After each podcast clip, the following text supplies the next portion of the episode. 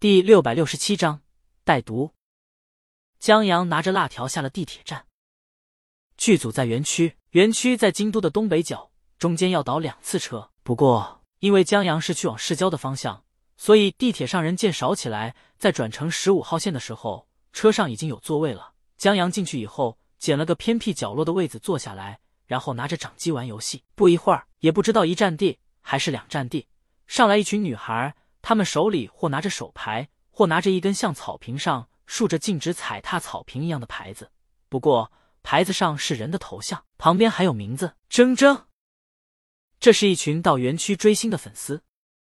江阳瞥了一眼就没在意，继续低头玩游戏了。只是这群粉丝的叽叽喳喳，真不是不想听或者不在意就听不到他们在说什么的。显然，他们是通过一个粉丝群还是后援会什么的组织在一起的。来自五湖四海，有从外地来的，有是学生的，还有是参加工作了的。他们来给铮铮应援，也有生病了的。靠近江阳的一个姑娘自豪地说：“铮铮的每部新戏我都来应援。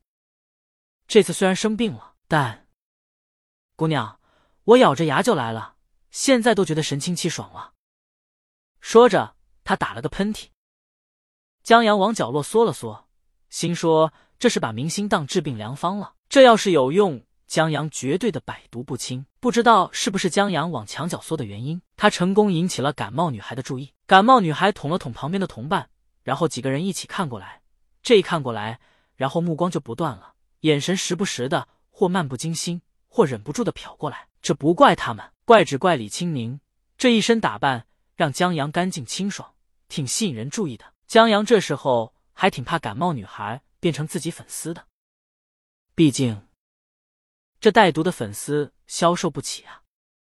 所以他把掌机举起来，同脸齐平，顺便推了推眼镜，想来个斯文，然后手指头就戳到镜框里了，还差点戳了眼。感冒女孩，这兄弟这么帅，感情用智商换的呀！很快，地铁站就到了，追星女孩们一窝蜂的下了车。江阳戴上耳机，走在后面，耳机里放的是李鱼的民谣，一把吉他。轻弹浅唱，娓娓道来关于青春，无关爱情，无关伤痛，就只是小小的人被小小的情绪填满，甚至看歌词都是云里雾里。但这就是这首歌要效果，就好像走在雾气里，等走出去时回头才发现，哦，那是就是青春呐。所以这首歌当时不止在学生间很流行，还兴起了一段怀念旧时光的潮流。当然，这首歌最好的是它的旋律。被认为是刻在骨子里的旋律，收入到了什么十大民谣中，就好像五百里一样。每当这首歌响起的时候，这儿的人总是不自主的陷入记忆里。江阳边走边听这首歌，一想到唱这首歌的女人早上轻轻的为他系上大衣的腰带，就觉得跟幸福撞了满怀。剧组在的园区到了，出乎江阳意料，感冒女他们追的铮铮也在这片园区拍戏。铮铮到了，她穿了件跟江阳的差不多的大衣。正被一堆粉丝围起来，这叫铮铮的小鲜肉不得不停下来给他们签名合影。感冒女挤到了队伍最前面，挥舞着手里的照片，大声喊着“铮铮”，喊的那叫一个肝肠寸断，以至于铮铮不给他签名都不行了。江阳忽然想到一个问题：现在正流感高峰期呢，现在正流感高峰期呢，这粉丝发着烧来应援，万一是流感传染给偶像怎么办？这也幸好是流感，万一是个天花、水痘什么的疾病。把偶像毁了容，啧啧，江阳挺同情铮铮的，不过也还好，现在医学不说发达吧，这类易毁容和致死疾病不多见了，造不成多大影响。不对，这男偶像还好，万一是女偶像还怀着孕呢，这来一个流感可就要亲命了。到时候你说肚子里的孩子还要不要？要吧，万一有个三长两短，生下来孩子受罪，对母亲也是一辈子的拖累。不要吧。这是自己孩子，明星怀的孩子肯定是多方面考量过的。所以说啊，江阳觉得只要不是必不可少、不得不做的工作，这提倡带病上班的资本家全是憨皮。他想好了，待会儿见到周浩，一定把这条弄到公司规定里，杜绝韩小小这类卷王。江阳想到这儿，对铮铮亲切起来。前车之鉴，后事之师，铮铮是个好同志啊，希望他不要得流感。在江阳戴着口罩。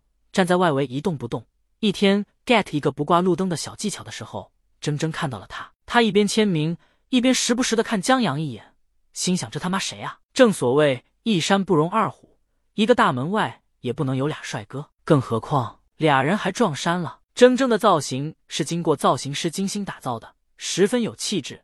当铮铮下车前，还没忍住拍了个九宫格发推推呢。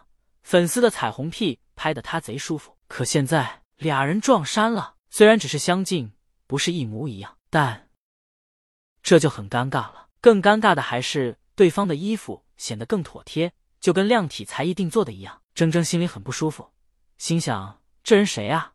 来拆台的吧？在影视园区，演员新晋的小鲜肉，看他身边没粉丝，这还没出名呢，就穿的这么好，还有品牌送衣服，不会是被富婆包养的小白脸吧？铮铮觉得十有八九是了，这让铮铮有种危机感。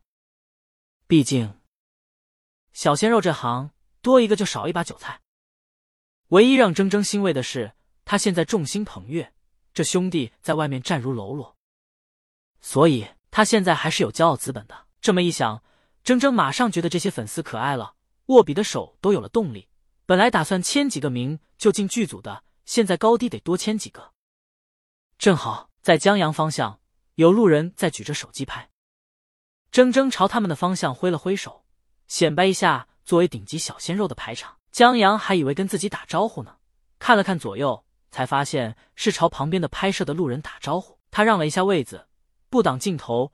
让路人拍摄的更清晰，然后在门口验了下身份后进了园区。铮铮一愣，这兄弟跟他一个园区的，这园区里一个剧组，还有一个拍广告的，他们不会是一个剧组的吧？可他是这部戏的主演，他还没见过这兄弟呢。难买是富婆送过来，让这兄弟在剧组里客串个角色试水的。那铮铮心想，这小子不会蹭自己热度吧？